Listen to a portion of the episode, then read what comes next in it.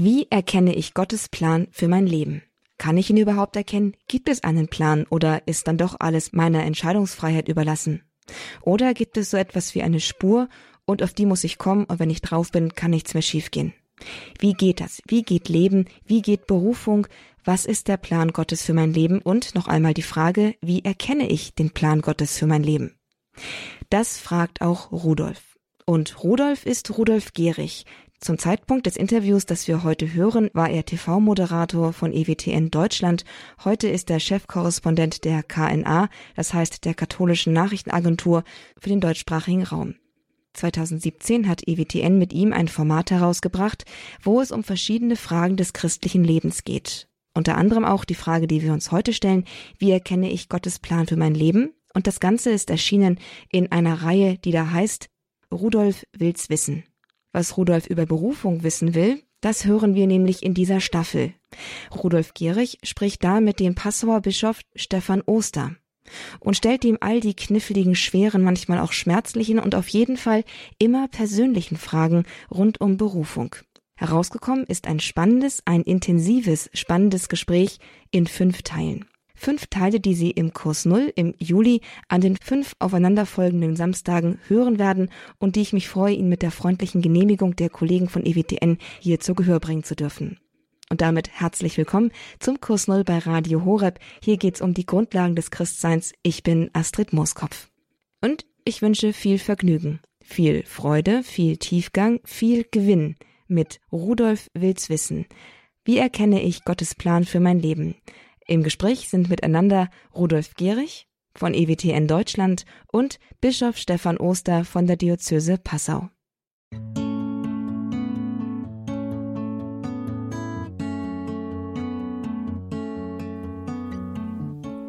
Mein Name ist Rudolf und ich glaube, dass Gott einen Plan für mein Leben hat. Eine Berufung. Ich sitze oft da und überlege, wie ist es möglich, nach Gottes Willen zu leben? Ist alles Schicksal oder habe ich mein Leben noch selbst in der Hand?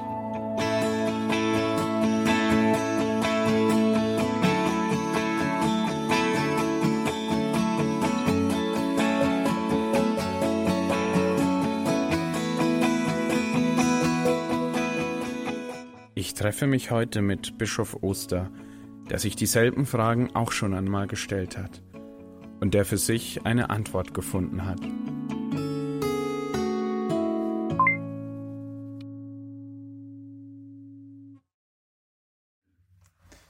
Grüß Gott, Bischof Stefan Oster. Ich freue mich sehr, dass ich heute bei Ihnen in Passau sein darf, um ja, mit Ihnen über ein Thema zu sprechen, das mich jetzt schon seit längerem sehr beschäftigt. Und zwar ist es das Thema Berufung. Ich selber habe mir das erste Mal habe mich, hab ich mich mit diesem Thema auseinandergesetzt, als ich so in der 8., 9. Klasse war und das Abitur kam immer näher und man fragt sich, was will man aus seinem Leben machen? Und dann halt auch die Frage, was will Gott eigentlich von mir? Weil es ja letztlich, so dachte ich, ja auch um den Ruf Gottes geht. Da wollte ich Sie zunächst mal fragen, wann haben Sie dann das erste Mal tatsächlich den Ruf Gottes in Ihrem Leben verspürt?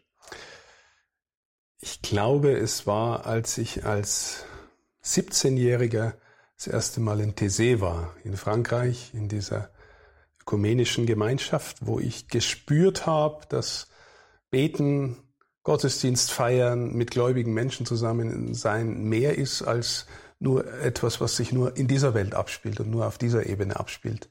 Da ist irgendwie mal der Horizont aufgegangen, der Himmel aufgegangen, ja.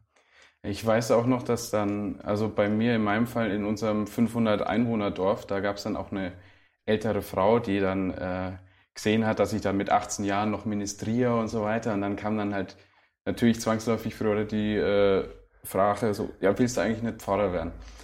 Und da hat sich dann bei mir halt auch die Frage gestellt, was ist jetzt der Unterschied zu, einem, zu einer Priesterberufung und einem normalen Beruf? Gibt es da überhaupt einen Unterschied zwischen Beruf und Berufung?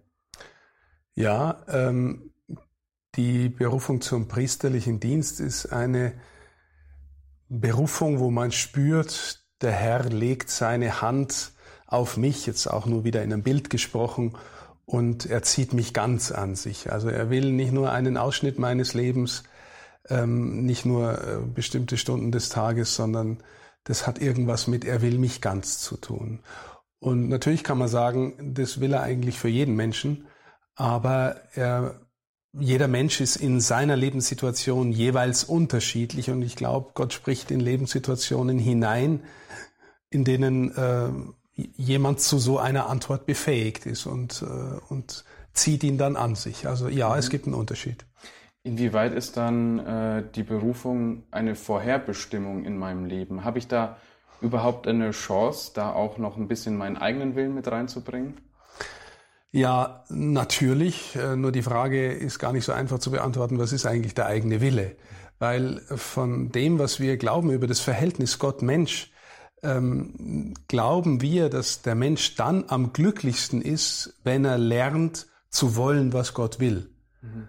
Und äh, mit seinem eigenen Willen. Also das ist schon ein Geschehen der Freiheit und Gott respektiert zutiefst die Freiheit des Menschen. Und äh, es gibt nicht eine Art äh, Vorherbestimmung im Sinn von, ähm, Gott äh, sieht präzise jeden einzelnen Schritt, den wir tun. Das ist nochmal eine schwierige Frage, aber äh, er sieht irgendwas voraus und wenn wir das nicht genauso machen, wie er das sieht, dann ist unser Leben gescheitert. Also mhm. Also so in dieser Enge dürfen wir es nicht sehen, weil Gott respektiert die Freiheit und er geht den Weg eines jeden Menschen mit, äh, wirbt um den.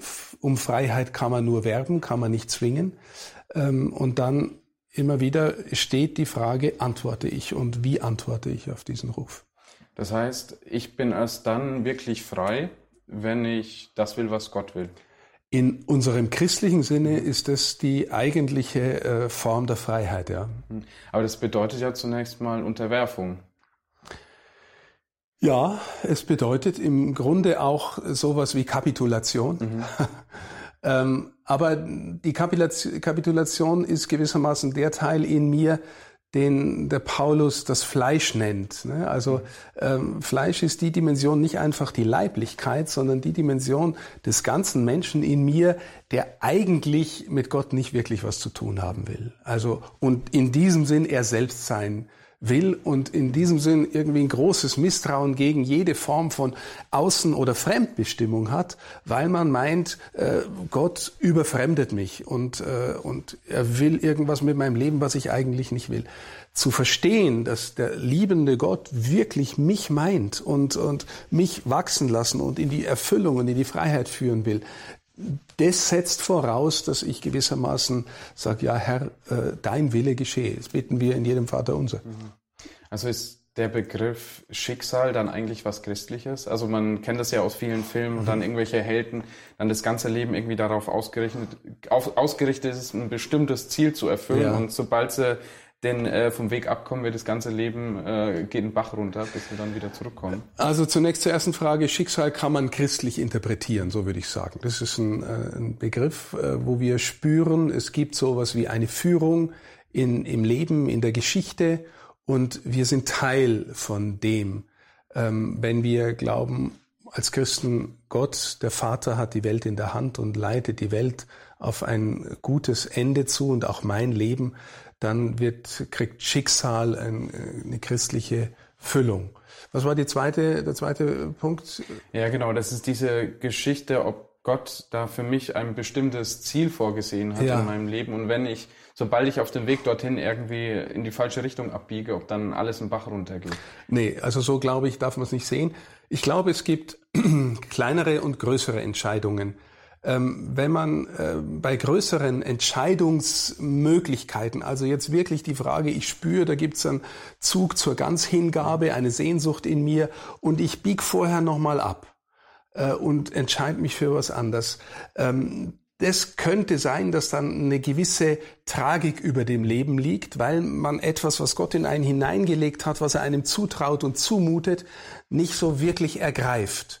Das heißt nicht, Gott verlässt einen, aber man nimmt, man wählt einen anderen Weg und äh, Menschen, die ich kennengelernt habe, die so unterwegs waren, da hat man immer gespürt, die waren dann am Ende doch nicht ganz zufrieden. Die wollten vielleicht doch irgendwie mehr, haben dann vielleicht ihre Übung, Umgebung überfordert und also solche Dinge spürt man dann, ja, dass man irgendwie, das hat was, ein bisschen was Tragisches dann manchmal. Also, ähm, aber es ist nicht so, dass äh, ich entscheide mich anders und damit ist mein Leben komplett äh, vergeigt oder sowas. Ne? Das, das stimmt natürlich nicht. Eine andere Frage ist nochmal die Entscheidung zwischen Gut und Böse. Wenn ich mich dramatisch für das Böse entscheide, dann kann mein Leben dramatisch verloren gehen. Ja? Aber nicht im Sinn von, wenn ich äh, sage, ich habe eine Wahlmöglichkeit zwischen, wähle ich jetzt äh, die Ehe, die Beziehung äh, oder wähle ich einen, einen weltlichen Beruf und werde doch nicht geistlicher und sowas. Das sind ja in sich keine bösen oder schlechten Sachen, sondern gute Sachen. Und äh, aber ja, es gibt schon einen bestimmten Zug, den Gott einen äh, unter bestimmten Lebensumständen zutraut und zumutet. Sie selber waren ja auch erst äh, Radiomoderator, hatten eine Freundin, jetzt sind Sie Priester, Ordensmann und Bischof äh, und haben Ihre Berufung gefunden. Glauben Sie, dass die Jahre davor äh, quasi Zeitverschwendung waren? Äh, ganz unterschiedlich. Also äh, ich glaube auf der einen Seite, ähm, ich kenne einen Mitbruder, einen salesianischen Mitbruder, der war, glaube ich, immer schon irgendwie in einer sehr guten Weise unschuldig. Ne? Nicht im Sinn von äh, naiv, sondern irgendwie das spürt man, der hat ein heiles, reines Herz irgendwie und der ist mit 19 äh, Salesianer geworden und ist so ein äh, guter tiefer, menschennaher Priester. Und äh, man soll sich nicht vergleichen, aber manche, manchmal sagt jemand zu mir, äh, gut, dass du vorher das Leben ausgekostet hast und hast Erfahrungen gemacht und erkennst dich jetzt besser aus. Wenn ich mein Leben so gefühlsmäßig daneben stelle, dann spüre ich eher manche Vernarbung in meinem Leben. Ne? Ich habe auch Dinge getan, die nicht dem Willen Gottes entsprechen und nicht dem, auch was unsere Kirche glaubt äh, und gut heißt. So und äh, bin da durchgekommen. Im Nachhinein kann ich äh, etwas von dem sagen, du glückliche Schuld, die so einen Erlöser gefunden hat, wie die Kirche in der Osternacht betet. Ja, äh, nicht, dass alles schuldhaft war und auch nicht die Menschen, mit denen ich beieinander war, die sind jetzt, das war alles, hatte auch was ganz Tiefes und Schönes. Ich habe ganz viel gelernt. Ja, aber manchmal denke ich, wenn ich den Weg zielstrebiger gegangen wäre, dann wäre ich, äh, dann hätte ich vielleicht in meinem Inneren manchen Kampf weniger oder wäre mhm. irgendwie einen Schritt weiter in dem, was wir, was wir ja die innere Vereinigung mit Gott nehmen, nennen, die das wirkliche Zusammenleben mit ihm oder sowas. Ne? Also Sie empfinden das jetzt nicht unbedingt als Umweg, sondern schon als Teil des Weges, das auf das Ziel Priestertum... Ja, im Nachhinein, im Nachhinein. Nicht, äh, nicht im Sinn von, äh, wenn ich... Äh, Nochmal, das war ganz vieles Schönes dabei, aber es war nicht alles gut. Also, und ich will nicht das, das, das was nicht gut war, schönreden im Nachhinein. Wie, wie war so dieser Moment, als Sie festgestellt haben, dass der Weg, den Sie momentan eingeschlagen haben, doch nicht der richtige ist? Ja, alles Mögliche. Also es war auf der einen Seite schon auch erschütternd. Also ich, äh, ich habe irgendwie die Erfahrung gemacht, ich muss mich zur Verfügung stellen. Ähm, und es hat ähm, schon eine Art Lebenskonzept äh, über den Haufen geworfen. Ich habe zum Beispiel immer relativ zielstrebig vorher mein Leben geplant und organisiert und äh, wollte auch dann, ich war ja in den Medien und so im Journalismus das und das und das machen, erreichen und äh, zu realisieren, nee, das ist nicht mehr, das ist nicht mehr dran jetzt. Äh, du sollst äh, irgendwie ein Ja sagen zu etwas, was zunächst noch ganz unbestimmt war, sondern ne, dich einfach einlassen. Ähm, das war schon eine richtige Herausforderung, aber es war eine tiefe Erfahrung, dass ich's so machen soll. Erschütternd, aber auch etwas von ähm, ein, wie soll ich sagen, durch die enge Tür gehen, ja, aber die wird da hinten wieder ganz weit dahinter. Das heißt, da, dahinter öffnet sich ein, ein Raum der Freiheit. Das ist irgendwie sowas wie, jetzt bin ich schon irgendwie daheim. Jetzt bin ich angekommen. Jetzt weiß ich, wo ich wirklich hingehöre, weil mein Leben war immer auch bestimmt von ganz großen Fragen und Suchbewegungen. Also haben Sie sich dann wie so ein Getriebener gefühlt, jetzt das dann also hatten Sie das Gefühl, dass, dass Gott Ihnen da mit Absicht irgendwelche unruhigen Gedanken und so weiter geschickt hat? Oder ähm, ist, hält sich Gott da raus aus meiner Lebensplanung? Na, na gar nicht. Also ja, also getriebener ist, äh, weiß ich gar nicht, ob das doch hat was von dem. Also die großen Fragen äh, nach Wahrheit, Liebe, Freiheit, wie funktioniert eigentlich Begegnung, die ganz, das ganze Themenspektrum der großen, tiefen Lebensform. Was ist der Sinn von alledem? Das hat mich zutiefst beschäftigt. Und, äh, und natürlich habe ich gedacht, in einem normalen Leben, wenn man Erfolg hat, wenn man eine glückliche Partnerschaft hat, wenn man vielleicht eine Familie gründet, das sind ja alles gute mhm. Dinge in sich selbst. Und ich habe aber gespürt, ganz viel von dem habe ich äh, leben und erleben dürfen, auch Anerkennung und Erfolg und so. Und, äh, und das war es dann am Ende doch nicht. Mhm. Und äh, zu spüren, das ist es eigentlich doch nicht. Und dann zu erkennen, dass das, was dieses doch nicht ausmacht, da taucht plötzlich irgendwie äh, die Gestalt Jesu auf und, und äh, gewissermaßen teilt mir mit, ich bin's. Also ich bin das, wonach du suchst und fragst. Und ähm, das ist dann etwas, was, was wirklich, äh, wirklich Erfüllung schenkt. Ja. Gab es da nicht auch Momente, in denen man sich sagt, äh, wenn ich jetzt nicht an Gott glauben würde oder wenn ich seine Existenz einfach äh, leugne, dann hätte ich den ganzen Stress nicht? Das gibt's auch.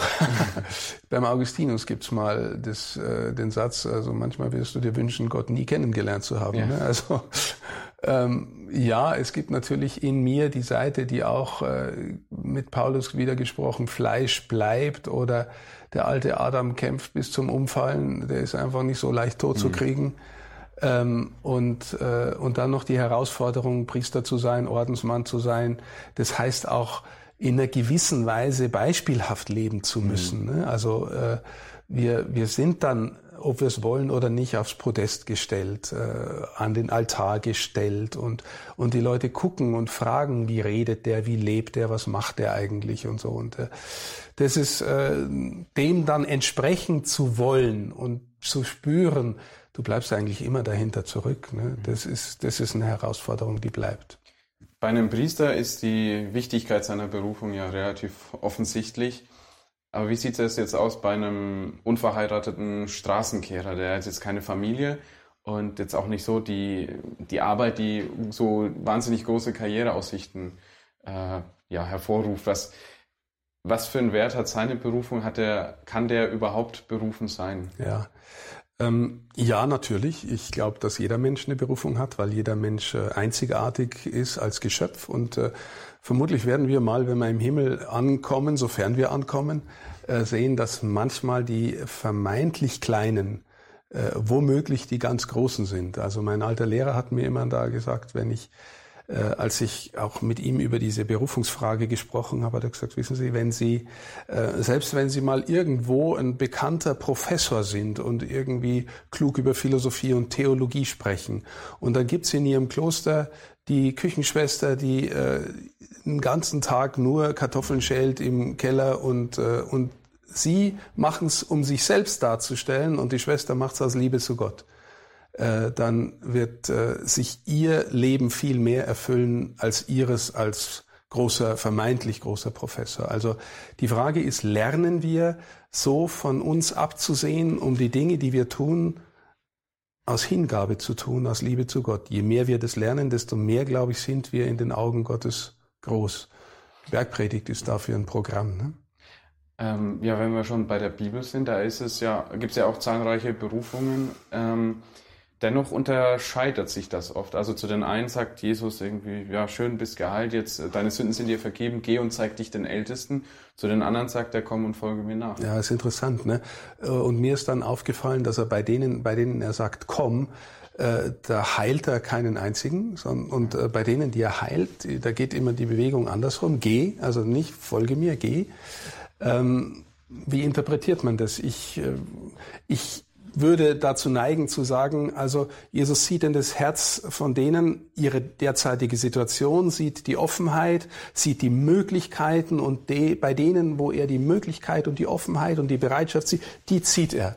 Und die anderen, denen schenkt er was und schickt sie zurück in ihr normales Lebenumfeld und schenkt ihnen die Möglichkeit, jetzt damit weiterzugehen und gewissermaßen äh, damit umzugehen, das immer durchsichtiger werden zu lassen im eigenen Leben und damit natürlich auch Sauerteig zu sein für die Umgebung, in denen sie ihr normales Leben leben. Also mhm. äh, in dieser Weise würde ich das interpretieren wollen. Ja. Ähm, wie würden Sie dann den Satz interpretieren, den er auch gesagt hat, äh, viele sind berufen, aber wenige sind auserwählt? Ja, das ist ein schwieriger Satz. Äh, Deswegen frage ich, ja. denke ich mir.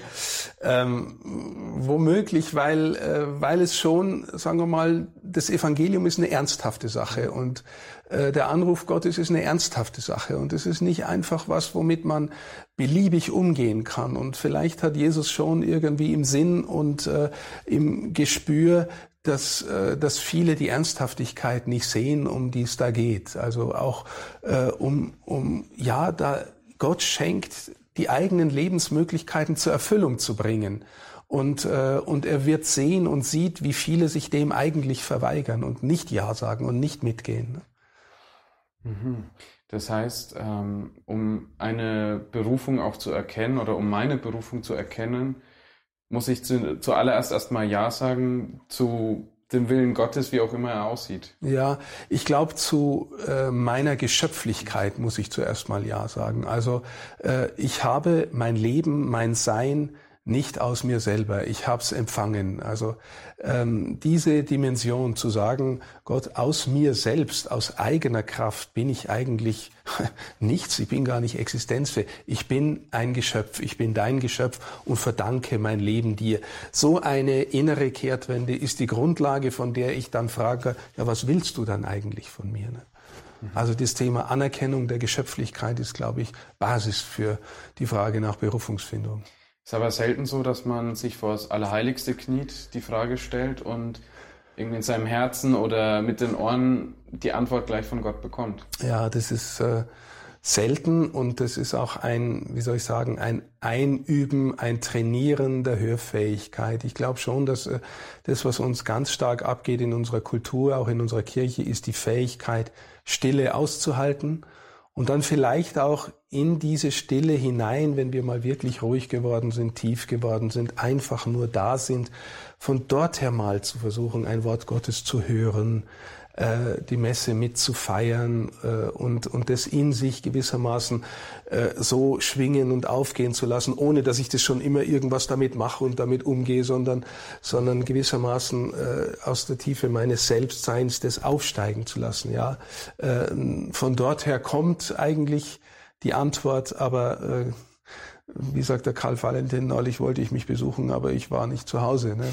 Also äh, so, wir sind oft nicht einfach da. Ne? Mhm. Und wie schaffe ich das jetzt, einfach da zu sein? Also wirklich einfach nur da sitzen und still sein, das reicht ja noch nicht aus. Nee, es reicht noch nicht aus. Aber, äh, aber sagen wir mal, das ist das äußere Training. Ne? Die, ähm, ich weiß nicht, ob Sie die Geschichte kennen von dem Mönch, der zu seinem Meister geht und sagt, was kann ich denn tun, um erleuchtet zu werden? Das ist ein bisschen so aus der östlichen Tradition. Und der Meister sagt, äh, du kannst dazu zu wenig tun, wie du was dazu beitragen kannst, dass morgen die Sonne aufgeht. Hm. Ja, und dann sagt der Mönch, ja, warum machen wir das denn hier die ganze Zeit hier in aller Früh aufstehen, stundenlang hier sitzen und beten und, und so weiter? Dann sagt der Meister, damit du wach bist, wenn die Sonne aufgeht. Ja, das ist ein schönes Bild. Nur ähm, sieht es ja bei jedem Menschen auch ein bisschen anders aus. Also ja. manche, die wissen dann schon mit, mit 13, 14, was sie werden wollen und auch was Gott für sie will. Andere probieren da ein bisschen selber äh, länger rum. Ja, ja, jeder ist anders und jeder hat von seiner Natur, von seinen Voraussetzungen, von seinen von seiner familiären Herkunft äh, eben ganz, ganz unterschiedliche Voraussetzungen. Und äh, das ist ja irgendwie auch nicht nur ein Nachteil, sondern ist ja auch das Schöne, dass es dann auch in der Kirche so viele verschiedene Berufungen gibt. Die Kirche ist ein großer bunter Zoo. Mhm. also bei, bei mir war es ja so, dann kurz vorm Abitur, man kriegt dann schon so ein bisschen Torschlusspanik, weil der Vater fragt auch ständig, was machst du denn jetzt nach dem Abitur? Die Brüder waren dann, obwohl jünger, natürlich alle dann schon längst in Berufen, weil alles Handwerker sind und ja, der Abiturient, der probiert dann noch ewig rum. Ja.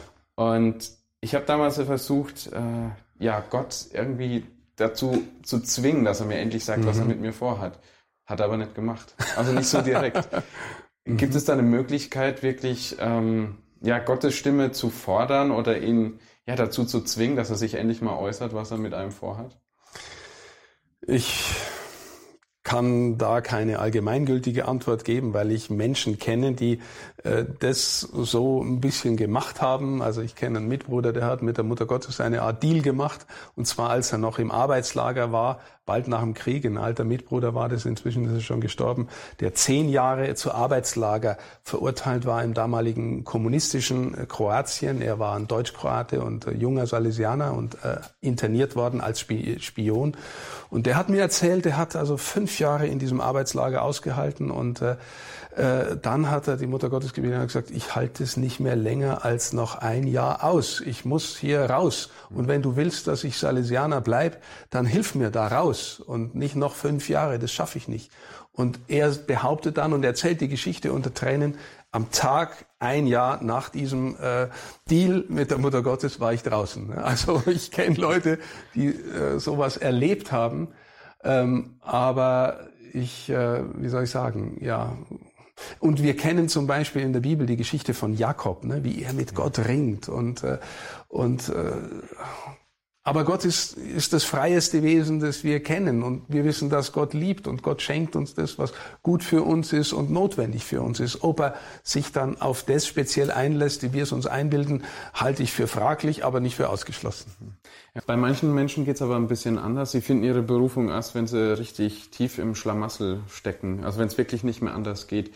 Inwieweit sind diese Menschen dann noch frei? Ja, das ist, ähm, wie soll ich sagen, das Ringen zwischen dem einem weltlichen Verständnis von Freiheit und dem, was Gott uns als Freiheit schenken will, können wir manchmal als gewissermaßen Erziehungsmaßnahmen Gottes interpretieren. Die, ähm, die Josefsgeschichte im Alten Testament erzählt uns, dass Josef äh, ähm, in die Zisterne muss, dass er ins Gefängnis muss, dass er erst danach gewissermaßen zu dem findet, wozu Gott ihn bestimmt hat. Ähm, der verlorene Sohn sitzt wirklich tief im Schlamassel und erkennt erst mitten in diesem Schlamassel, wo der eigentliche Ort seiner inneren Freiheit ist. Also ähm, ja, wir Menschen sind so gepolt, dass wir alles Mögliche für Freiheit halten, äh, nur vielleicht am wenigsten auf den Gedanken kommen, dass das frei ist, äh, Freiheit ist, was Gott für uns will. Und, äh, und manchmal ist Not, nicht automatisch, aber manchmal ist Not, durch die wir gehen, eine Hilfe zu erkennen, wo wir wirklich frei sind. Ja. Gut, dann vielen Dank, Herr Bischof, schon mal bis hierher. Dann freue ich mich auf das nächste Mal. Dann werden wir weiterreden. Danke für die guten Fragen. Und wir freuen uns ebenfalls auf die Fortsetzung dieses Gesprächs mit Rudolf Gehrig und dem Passauer Bischof Dr. Stefan Oster. Und zwar schon in der nächsten Woche, am Samstag beim Kurs Null hier bei Radio Horeb um 16.30 Uhr. Für alle, die später eingeschaltet haben, das Thema heute war, wie kann ich Gottes Plan für mein Leben erkennen? Das fragt Rudolf, Rudolf Gehrig. Und wer selbst schon mal über seine Berufung und seinen Lebensweg nachgedacht hat, der ahnt, wie viele Aspekte, Nuancen, Facetten und Varianten diese Frage enthält. Rudolf Gehrig hat sie gesammelt und hat sie konzentriert gestellt in fünf intensiven Gesprächen mit dem Passauer Bischof Stefan Oster. Erschienen sind diese Interviews erstmals 2017 bei EWTN Deutschland in der Reihe Rudolf will's wissen. Und hier bei Radio Horeb begleitet uns dieses Gespräch, danke an dieser Stelle an die Kollegen von EWTN Deutschland, im Kurs Null durch den Juli. Fünf Samstage, fünf Kurs Null Sendungen, fünf Interviews rund um das Thema Berufung. Und wie gesagt, nächste Woche geht's weiter mit der zweiten Folge. Hören wir doch schon mal rein, was uns erwartet.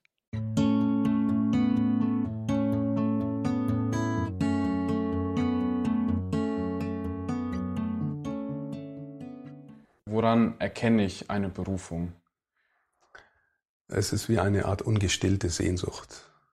Also ich sehne mich nach was und äh, merke, dass äh, dort, wo ich suche, dort komme ich mit meiner Sehnsucht nicht an, dort lande ich nicht. Und äh, äh also das wäre für mich der wichtigste Hinweis. Also das zieht mich und ich spüre das und das und das probiere ich. Und äh, aber es gibt ein Mehr. Es muss mehr als alles geben als nur diese Welt. Und äh, das ist für mich eines der wesentlichen Kennzeichen für eine Berufung.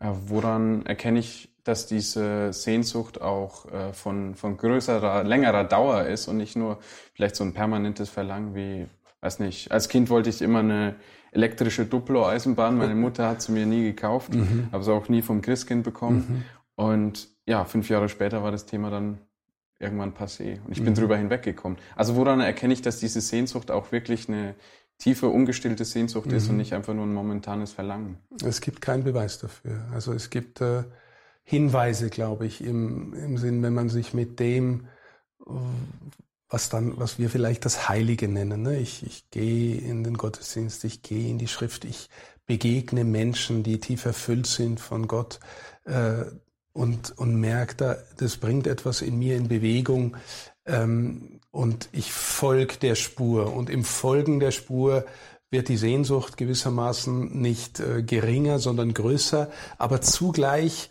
mit der mit der Erfahrung, eigentlich ist es schon, dass ich bin dort irgendwie schon angekommen.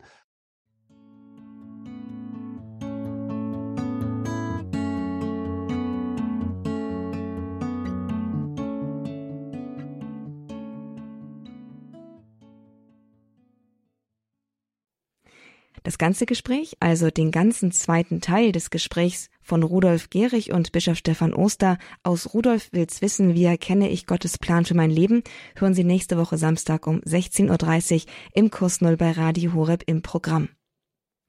2021 ist zum Interview auch das Buch erschienen. Es heißt, den ersten Schritt macht Gott über Erfüllung, Berufung und den Sinn des Lebens. Das ist der Titel und das Buch ist im Herder Verlag erschienen. Ich habe Ihnen bei Interesse den Titel und den Link zur Buchseite des Verlags in der Programmübersicht auf horeb.org im Infofeld zu dieser Sendung, dem Kurs Null, hinterlegt. Da können Sie es nachschauen. Wer von Ihnen aber lieber beim Hören bleibt, und das kann ich nur gut heißen, der kann sich diese Sendung auch noch einmal anhören. Oder wenn er sie nur halb gehört hat, ganz anhören. Und zwar in unserer Mediathek in der Rubrik Kurs Null, ebenfalls auf hora.org, finden Sie diese Sendung zum Online-Nachhören, zum Herunterladen und wenn Sie möchten auch zum Weiterempfehlen. Gerade dieses Thema eignet sich besonders gut, es weiter zu empfehlen, denn vielleicht oder ich bin fast sicher, dass jeder von Ihnen jemanden kennt, der sich gerade mit Fragen der Lebensentscheidung, mit Fragen der Berufung im weitesten Sinne herumschlägt und vielleicht ist eine solche Sendung, eine solche Interviewreihe genau das Richtige, um die noch diffusen Fragen, die innerlich irgendwie sich bewegen, ausformuliert zu hören und auch gute Antworten darauf zu bekommen. Also gerne auch weiterempfehlen. Der Podcast von Radio Horeb eignet sich dafür ausgezeichnet. An dieser Stelle möchte ich auch nicht versäumen, Ihnen zu danken, liebe Zuhörerinnen und Zuhörer, liebe Spenderinnen und Spender, denn Sie machen dieses Programm mit Ihren Spenden, mit Ihrer Unterstützung, mit Ihren Gaben, mit Ihren Zuwendungen erst möglich. Manche wissen es vielleicht noch nicht, aber Radio Horeb lebt nicht von der Kirchensteuer. Wir erhalten keinerlei Mittel aus der Kirchensteuer oder ähnliches, sondern wir leben allein von den Spenden unserer Zuhörer und sind dankbar darum. Ihre Spenden machen möglich, dass Sendungen wie diese hier laufen können und Menschen auf dem Weg zu Gott helfen können. Und wenn Sie uns auch weiterhin damit durch Ihre Spenden unterstützen möchten oder wenn Sie sich erstmals entschließen sollten, uns eine Spende zukommen zu lassen, dann freuen wir uns und sind sehr, sehr dankbar. Die Möglichkeiten, uns zu unterstützen, finden Sie auf unserer Internetseite unter horeb.org. Dort finden Sie unsere Bankdaten und auch alle Informationen, wie es vielleicht mit einem Dauerauftrag leichter zu lösen ist. Und wenn Sie gerne das Ganze noch einmal erklärt bekommen haben möchten, dann können Sie auch bei unserem Hörerservice anrufen unter der 08328 921 110. Ich danke Ihnen von ganzem Herzen für alles, was Sie uns geben, nicht nur materiell, sondern auch ideell und freue mich aufs Wiederhören mit Ihnen sozusagen.